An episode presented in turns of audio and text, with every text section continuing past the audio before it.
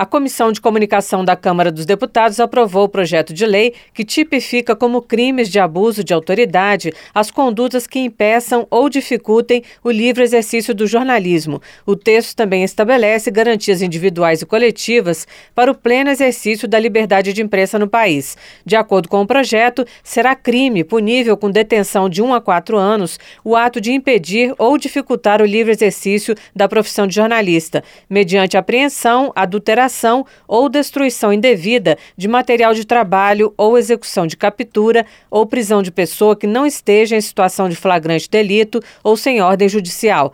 A mesma pena será aplicável à autoridade que, com a finalidade de impedir ou dificultar o livre exercício da profissão, atribuir falsamente ao jornalista fato definido como crime ou fato ofensivo à sua reputação, ofender a sua dignidade ou decoro e incentivar assédio direcionado a jornalista. A relatora, deputada Simone Marqueto, do MDB de São Paulo, acrescentou ao texto o direito dos jornalistas ao acesso preferencial às informações públicas, entre outras garantias. É importante que todo jornalista tenha uma segurança jurídica do seu trabalho, da sua atuação, a liberdade de entrar em órgãos públicos, órgãos também que não sejam públicos, mas desde que ele esteja exercendo a sua função de jornalista. A proposta que busca assegurar a liberdade de trabalho dos jornalistas será analisada agora pela Comissão de Constituição e Justiça. Da Rádio Câmara de Brasília, Silvia Minhato.